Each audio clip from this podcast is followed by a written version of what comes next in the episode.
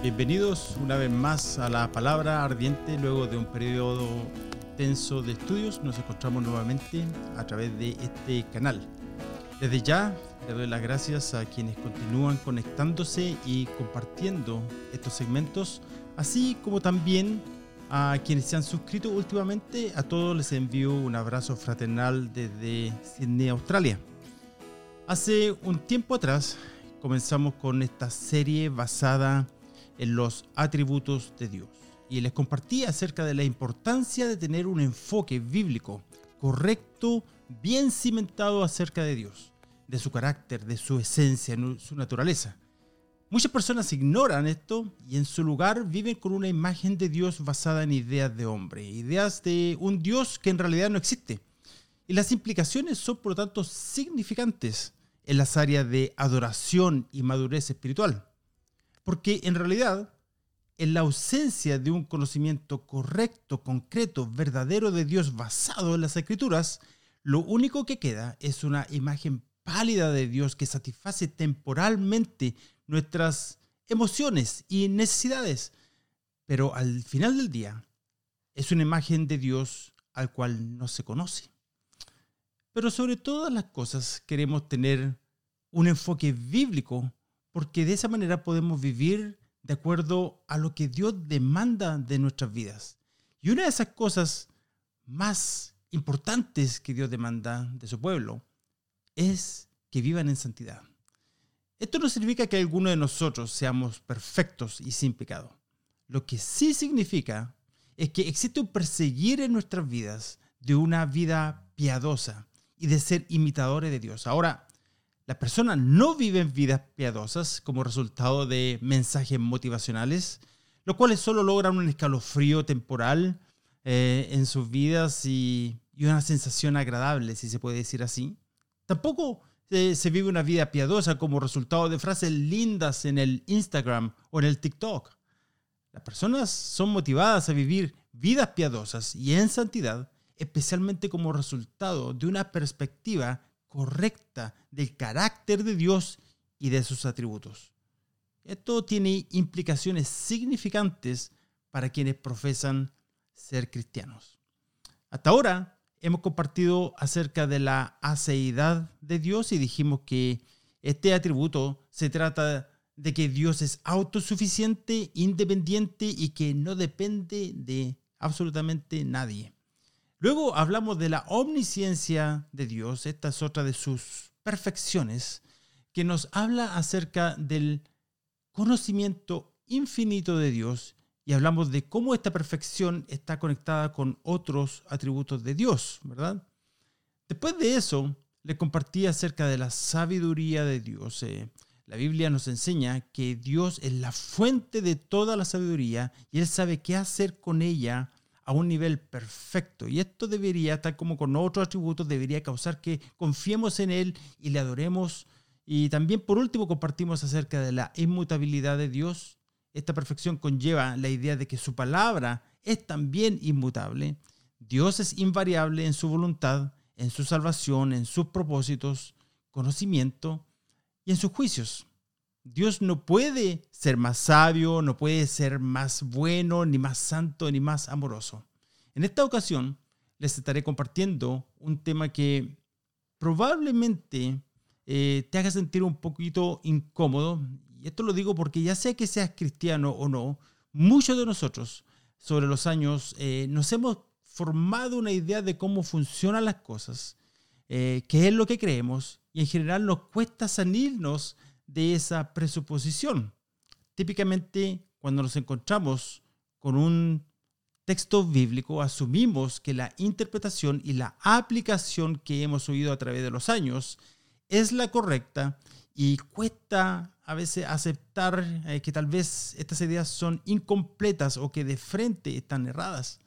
Debemos reconocer que es sano que nuestras ideas sean desafiadas y aun cuando nuestras ideas las hemos sostenido por mucho tiempo y las hayamos escuchado desde un púlpito aún. De hecho, históricamente, eh, en la época posterior al periodo apostólico, fueron las falsas doctrinas y las herejías lo que forzó a la iglesia a pensar profundamente acerca de la verdad de la palabra de Dios, a formular una clara definición de lo que se creía y a pensar más doctrinalmente. De modo que es positivo que la fe sea desafiada. Debemos saber por qué creemos lo que creemos. En la práctica, esto, esto quiere decir que si viene a nuestra iglesia alguien con una idea diferente a la que se viene practicando y creyendo, o si viene un hermano diciendo pastor o maestro o anciano, yo creo que por lo que dice este verso, esto no debería ser de esta o esa manera. Bueno, deberíamos poder dar una respuesta bíblica a ese planteamiento, ¿verdad? Tal vez deberíamos meditar en ello antes de decir, no, hermano, nuestra iglesia siempre ha hecho esto de esta manera. Nuestro argumento siempre debería ser con un dedo apuntando al menos a algunos versos de la Biblia, ¿verdad? De hecho, podría ser el caso que este verso si dice algo, eh, sí, tal vez dice algo, pero tal vez existen otros 500 versos que dicen lo contrario, ¿verdad? Pero también debemos saber que la iglesia no es infalible. No porque siempre se haya hecho significa que esto sea lo correcto. Hoy más que nunca deberíamos comprender que existen falsas doctrinas que se han deslizado bajo el radar en las iglesias en nombre de la tolerancia. Y estas falsas doctrinas son el resurgimiento de falsas enseñanzas de cientos de años atrás. Por lo tanto, te puedes encontrar en una iglesia que sí es verdad que siempre se ha hecho de cierta manera, pero que a, la hora de tratar de explicar por qué se hace lo que se hace, recurrimos a razonamientos humanos más que a la palabra de Dios. Por lo tanto, estamos hablando de un error que puede ser fatal para la vida de la iglesia pero que en el afán de mantener cierta estructura o cierta narrativa, estamos desechando el consejo de Dios, que sí puede venir a través de un hermano que no encaja con los demás. Y de eso existen decenas de ejemplos en nuestras Biblias, ¿verdad? Bueno, de este modo, entonces le quiero compartir eh, en esta ocasión acerca de la autocentricidad de Dios. Tal vez no has escuchado esta palabra muy seguido, tratar de comprender el principio, concepto de la gloria de Dios, del por qué Dios hace lo que hace y de sus propósitos en el plan de salvación puede ser un poquito difícil cuando consideramos la búsqueda que Dios lleva a cabo de su propia gloria, es difícil de aceptar aún para muchos creyentes, porque tal concepto aplasta en forma contundente nuestra propia búsqueda sin límites de la centralidad en nosotros mismos. En pocas palabras, lo normal es que el hombre busque su propia gloria, busque levantar su imagen, busque la admiración, pero opuesto a eso, Dios busca su propia gloria. De modo que cuando la gloria de Dios no está en nuestro radar, sucede lo que vemos hoy en día. Una iglesia que básicamente está centrada en el hombre. Todo se trata de ti o del pastor, de su carisma, de tus problemas, de lo que debes hacer para que Dios cumpla tus sueños, estrategias para ser más exitoso y próspero, guías para ser promovido, cinco pasos para lograr esto y tres claves para lograr eso otro. Estas ideas son muy, muy populares en el mundo y que gustan porque hace sentir a las personas que tienen un valor apuntando a la autoestima. Ahora, pregunta, ¿Ha habido alguna vez una sociedad más egocentrista que esta, consumida en el orgullo y el egocentrismo? Los psicólogos han creado esta idea de la autoestima, tratando de elevar el yo. Pero la verdad es que no somos tan importantes como queremos creer, ni siquiera cerca. Tampoco somos mejores de lo que pensamos. La verdad es que ante los ojos de Dios, de hecho, somos peores de lo que pensamos. Según nuestra propia opinión, somos algo maravilloso. Pero ante los ojos de Dios somos pecaminosos hasta el punto de ah, que no podemos ni siquiera imaginar. El problema hoy, eh, hoy en día, con muchas personas quienes escuchan el Evangelio, es que aman más su propia autoestima que a Dios mismo. Y si aman su propia imagen, ¿por qué habrían de ser modelados a la imagen de Cristo, verdad? Si aman tanto la manera que ya son, ¿por qué habría de negarse a sí mismo, tomar su cruz cada día y seguir a Jesús? Ahora, esto no significa que Dios no nos ame. La Biblia dice claramente, múltiples veces, que Dios nos ama, te ha amado con amor eterno y que Dios es amor. El asunto es que Dios no nos ama por lo que somos o por el valor que pensamos que tenemos, sino a pesar de lo que somos. Dios nos ama porque eligió amarnos y no precisamente porque hay algún valor en nosotros. Su amor comenzó cuando eligió amarnos aun cuando éramos totalmente indignos de ser amados. Las personas que no han experimentado la regeneración y que tampoco tienen ninguna intención de ser transformados a través de la renovación de su entendimiento, se sienten totalmente a gusto en iglesias que se enfocan en la prosperidad, la bendición y todo lo que se centra en el hombre. No predican el Evangelio del arrepentimiento y basan sus mensajes motivacionales en las necesidades emocionales de quienes están sentados en sus bancas. Pero lo que le estoy tratando de comunicar en esta ocasión a través de este segmento es la centralidad de Dios en sí mismo. La gran mayoría comprende y están de acuerdo con la idea de tener una iglesia enfocada en Dios, tener una familia y un ministerio enfocado en Dios. Nadie se atreve a decir lo contrario, ¿verdad? Porque la alternativa sería decir que el ministerio es egocentrista o centrado en el hombre. Y eso ya no suena muy bien, ¿verdad? Si le preguntas a la mayoría de los pastores de iglesias modernas, por supuesto eh, que te dirán que su ministerio está centrado en Dios. Si le preguntas con las palabras correctas, no lo van a negar. Por supuesto que mi ministerio está centrado en la gloria de Dios. Entonces, ¿Cuál es el problema?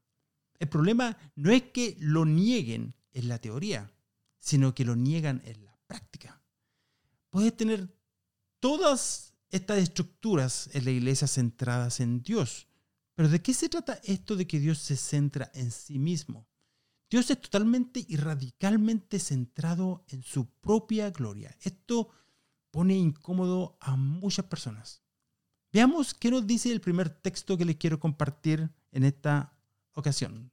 Romanos capítulo 11, verso 36 dice, porque de Él, por Él y para Él son todas las cosas. A Él sea la gloria para siempre. Amén. Veamos qué también nos dice el libro de Apocalipsis, capítulo 4, verso 11. Digno eres, Señor y Dios nuestro, de recibir la gloria y el honor y el poder, porque tú creaste todas las cosas y por tu voluntad existen y fueron creadas. A partir de estos versos podemos decir que Dios creó el universo y todas las cosas que existen para revelarse y ser adorado por seres creados quienes ven su gloria manifestada en la creación, en la historia de la redención. Tal vez esté pensando que esto suena tan egocentrista de parte de Dios, tan falto de amor. No suena para nada como Juan 3:16, ¿verdad? Y definitivamente no suena como nada que haya aprendido en la escuela dominical o en la iglesia. Déjame hacerte en este momento una pregunta retórica, obviamente. ¿Te sientes más amado por Dios cuando te bendice y te engrandece de alguna manera? ¿O cuando te permite eh, disfrutarlo a Él cuando le das la gloria y le exaltas? La primera parte de esta pregunta es lo que queremos escuchar, ¿verdad? Ah, cuando somos bendecidos y reconocidos en la congregación por nuestros logros y luego la autoestima, uff, se va al cielo. ¿Por qué no decirlo, verdad? Ah, si tienes la oportunidad de estar al frente de una iglesia, te puedes hasta llegar a creer importante. Y hoy, hermano, pastor, qué lindo su mensaje. Y podemos llegar a pensar que somos algo. Pero sin embargo, Pablo decía, ¿quién es Pablo? ¿Quién es Apolos? ¿Quién es Cefas? Y si Pablo con esto decía que no era nadie, eh, ¿qué nos queda a nosotros, hermanos? Pero volvamos al tema de la autocentricidad de Dios. Vamos al libro del profeta Ezequiel, capítulo 36, del verso 21 en adelante. Dice, pero he sentido dolor al ver mi santo nombre profanado por la casa de Israel entre las naciones a donde fueron. Por tanto, di a la casa de Israel, así ha dicho Jehová el Señor, no lo hago por vosotros, casa de Israel, sino por causa de mi santo nombre, el cual profanasteis vosotros entre las naciones a donde habéis llegado. Santificaré mi gran nombre profanado entre las naciones, el cual profanasteis vosotros en medio de ellas. Y sabrán las naciones que yo soy Jehová, dice Jehová, el Señor cuando sea santificado en vosotros delante de sus ojos. En este pasaje, el Señor está hablando a través del profeta Ezequiel acerca de la restauración de los judíos quienes en ese momento se encontraban en cautiverio en Babilonia. Cumpliendo su promesa, Dios le estaba disciplinando o castigando por su pecado. Y aún así no se habían arrepentido. De acuerdo al verso 20 de este capítulo, las naciones habían profanado el nombre santo de Dios debido a la actitud de su pueblo. Y cuando llegaron a las naciones a donde fueron, profanaron mi santo nombre, diciéndose de ellos, estos son pueblo de Jehová y de la tierra de él han salido. Noten por un momento el efecto que esto tuvo en las naciones paganas. Profanaron el nombre de Dios. En pocas palabras, no había diferencia entre el pueblo de Dios y los paganos. Aquí dice que Dios declara su intención de actuar, pero su motivación no es centrada en el hombre, querido hermano, sino en sí mismo. Lo hace debido a su cuidado especial por su santo nombre, debido a su amor por su santo nombre. En el verso 22 dice, no lo hago por vosotros, sino a causa de mi santo nombre.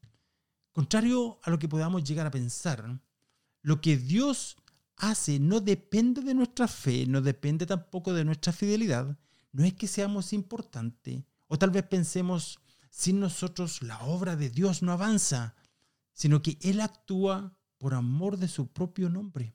Aquí Dios dice claramente por qué hace lo que hace, y lo dice de un modo que no deja lugar a ninguna duda, querido hermano.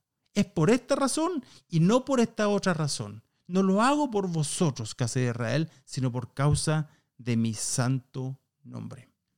En pocas palabras, el enfoque principal de Dios es en sí mismo, completamente y totalmente centrado en sí mismo. Dicho de otro modo, Dios es la razón de todo lo que hace. Todo lo que hace es por amor de sí mismo, nosotros no somos la razón por la cual Dios hace lo que hace.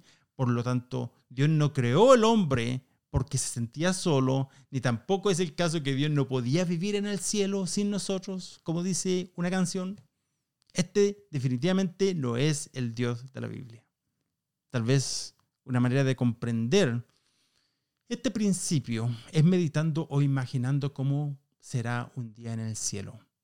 En el cielo jamás podremos terminar de admirar la gloria de Dios infinito por toda la eternidad.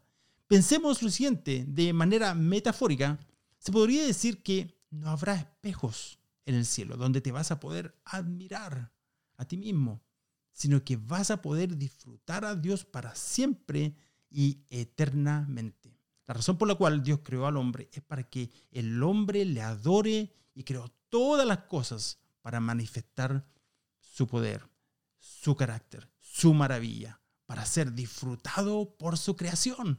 Dios creó todas las cosas para sí mismo. Todo lo que Dios creó en Cristo viene de Él, a través de Él y en última instancia es para Él. En pocas palabras, todo se trata acerca de Dios y no de nosotros. Entonces, cuando escuchas desde un púlpito o en las redes sociales, tal vez cuando se dice, necesitas sentirte bien contigo mismo, el Evangelio de Cristo crucificado es la forma en que puedes sentirte bien contigo mismo, porque Él no habría muerto por ti si no fueras algo, si no hubiera valor en ti. Bueno, amigos y hermanos, ese no es el Evangelio de la salvación, eso no tiene nada que ver con el plan redentor de Dios.